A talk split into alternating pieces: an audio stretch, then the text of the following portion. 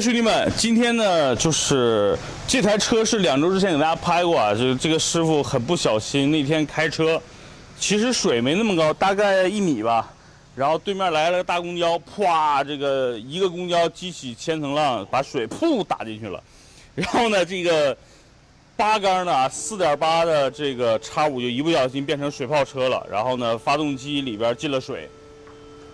好在呢，这个兄弟买了全全车的车损险加这个涉水险，所以呢，来到这个修理厂进行了一次整体的发动机的这个水泡的修复。然后现在呢，我主要因为这个是这个师傅主要来来做的一些工作，简单我跟大家先说一下啊，发动机进水可能最可怕的就是，因为大家知道，那个发动机的这个叫气缸啊，它里边是，呃。是压着那些燃油和空气在压，它一进水了就压不动了嘛，然后上边的那个连杆就弯了，大概是这个原理，对吧？所以整个这个车应该是换连杆加上那个垫儿，是吧？活塞，火花塞，活塞，活塞啊，对，就是活塞的那个，整明白了，就是连杆加活塞，是吧？对对，连杆连杆。那整个车八缸这八个都换了吗？八个都换了。啊，除了这些，它其他的还有什么？有一些可能要。更换的或者一些潜在的一些威威胁的东西，潜在威胁就是那种发电机、空调泵，就是前面几个轮儿，它水里边轴承里边进水之后，刚开始不响，但是过段时间会磨损的很严重。哦，就刚开始可能大家可能更关注是发动机进水之后怎么把发动机清完。对对。实际上除了发动机之外，还有很多隐患，比如说你看电子一些东西。对对对。宝马的那个保险箱不在前边是吧？保险箱。就是类似里边有一堆这个保险盒。保险盒对。它不在前面。哦，那还好。有的车在前面的话，可能那个整个保险盒都得做更换了，对吧？对对。它车的后备箱有个电脑模块，就是也涉水了，直接整个都给烧了。哦，它整个车是整个泡在水里边了，对吧？对对对。那这个车整体发动机加上刚才说的这一堆，呃，它走的保险嘛，那整个这个费用下来差不多多少钱？这个我也说不准，这个大概四五万了吧，应该在。最低的四五万了，因为八个连杆八个活塞换了一个空调泵，空调泵。就是前这刚换的，今天明白就是响，也是空调泵响。对，刚开始不怎么响，这找车找时间长了，就是响的很厉害。所以这个车其实在这儿放了差不多，我知道就已经有两周以上了。对对，半个月。第一周呢是等保险公司定损，定损是吧？然后相当于这一周才开始，就是相当于上一周才开始做修复。哎呀，那这个车现在是基本修复算完了？嗯，算基本算完了，就是还没有其他附附件没装。就为了试发动机还有没有其他故障，明白了，现在也得试呗，是吧？而且这个没准车主之后开走之后，他还得试，因为你不确定还会有什么一些问题。对对对对对。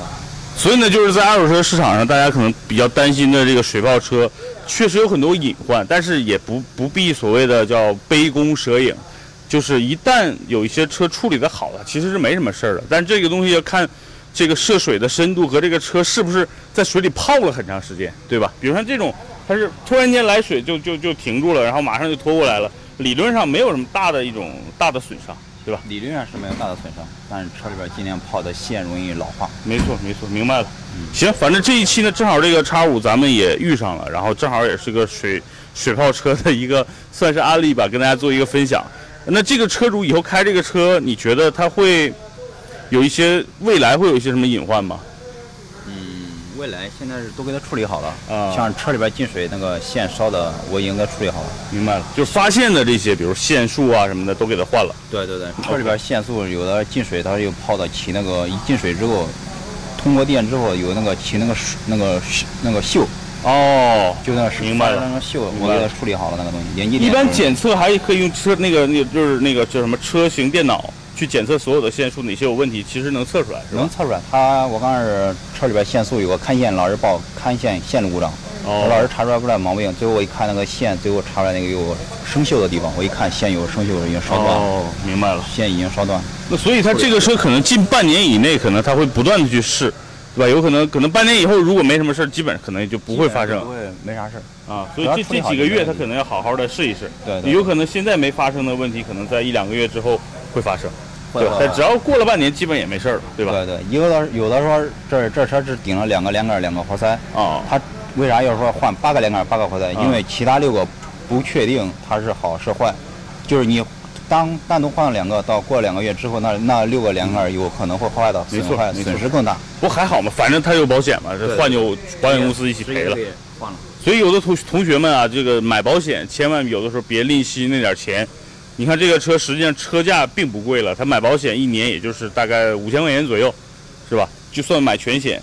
其实涉水险只有一百多块钱，对。但是这就是涉水险是跟车险挂钩的嘛，就是所谓的这个叫车损险，就你必须得买车损险才能挂一百多块钱的这个涉水险。所以大家建议，一旦一旦你们买了这个车损险，尽量把这个涉水险买上，因为这两年北京确实发生这种水泡的现象还挺多的，是吧？挺多。好，谢谢师傅，谢谢师傅。这个车等修复完了，咱们再开到路上给大家看看这个车修复完的一个状态，好吧？谢谢。兄弟们，之前两台。四八呀，我都没开啊。这次呢，开一个水泡车，咱们感受一下。其实跟大家说，其实水泡车最危险的地方是电子系统，发动机反而没事儿。为什么？因为发动机最多它就是一个连杆坏了，然后把连杆换了，把那个活塞换了，基本上就能够恢复到一个非常好的状态。而且这个车正好是属于发动机大修嘛，已经拆开了。修理厂呢，把整个车里边的一些什么积碳啊。还有一些磨损的地方，相当于把整个发动机做了一个类似叫翻新或者叫一个呃整备，所以整个发动机的状况实际上比比水泡之前好了，这是一个肯定的，因为他们当时刚昨天是拿那个呃测试的这个这个设备已经测试了，整体发动机的输出的这种线性各种数值是要比呃维修之前好了，所以大家不用担心发动机的问题，其实可能更多的还是在一些电子限速的问题，因为大家知道。汽车现在越来越多的用用各种电子的一些线束来传递各种的操控，尤其像什么挡把啊这些全都是电子，所以可能这些是比较会潜在的一些啊危害。但是理论上目前修复已经完了啊，所以咱们开出去走走。哎呀，开八缸的车就是就是爽。哦，前机盖还没锁止呢，没关系，咱们就出去溜溜一圈。就这种车怠速情况，你看我现在没踩油门。你看它的这个这个往前走的这种怠速的情况，就感觉车非常有劲儿啊。然后有抬头显示，现在十三公里。好，咱们开到路上，加把速试试。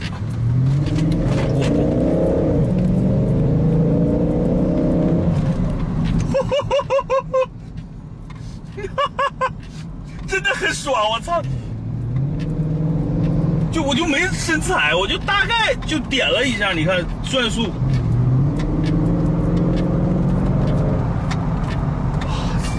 真的就自吸大排量的这种感觉，真的比那些小排量涡轮增压来的爽多了。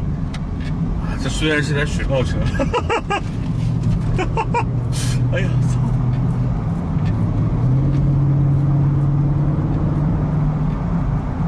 其实速度不快，现在七十，但是呢，那种加速的感觉跟这个发动机的声音给给你的整个的这种交互啊，咱们现在叫交互，爽。比那天咱们拍的那个三点零 T 的爽多了，兄弟！我！我！整个变速箱也非常平顺啊！我操！要不我刚才说那些都收回吧，我再买一台吧。我操，其实很爽啊，兄弟！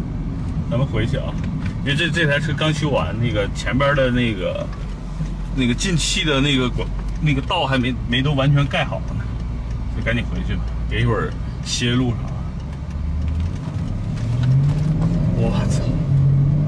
我操！哦，对，补充一点啊，这个车的座椅和咱们之前拍的三五 i 豪华版是完全不一样，这是相当于是当年顶级的宝马的座椅，它是。啊，可以调节座椅的高度、靠背，然后腰托，包括这个呃下边的腿托，它是一个全功能的座椅，跟当年顶配的五系、七系是一样的。啊，它就是座椅上的那个调节的按键会非常多，不像正常的只能调节上下，对吧？前后，然后靠背，这个是各种功能全有了，比如腰部的支撑，这个车要比普通的三五 i 确实牛逼很多。哇这个开起来的感觉真的是那些 3.0T 没法比的，真的是没法比的。我，哇，这个声音，我去！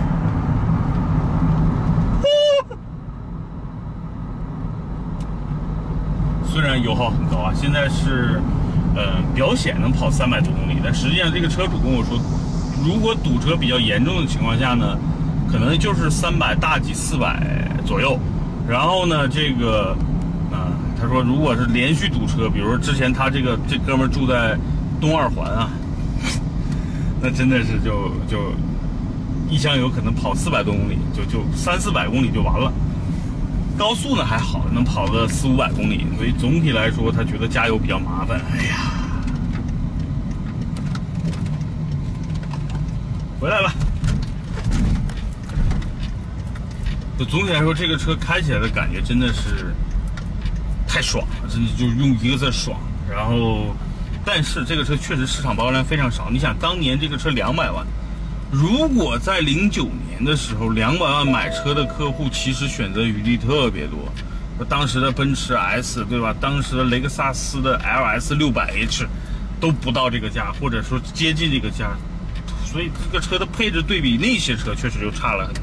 但是对于宝马体系来说，比如跟七系比，这个基本上就是当年的这个所谓的七六零或者七五零的那个配置，所以很牛逼啊，这个感受也很爽。但是我还是决定不买了，因为理由刚才说过了，一二三四五啊。怎么说呢？有可能再过两年我就想买，看吧，反正这个车哥们儿车水泡了，也就值十多万了。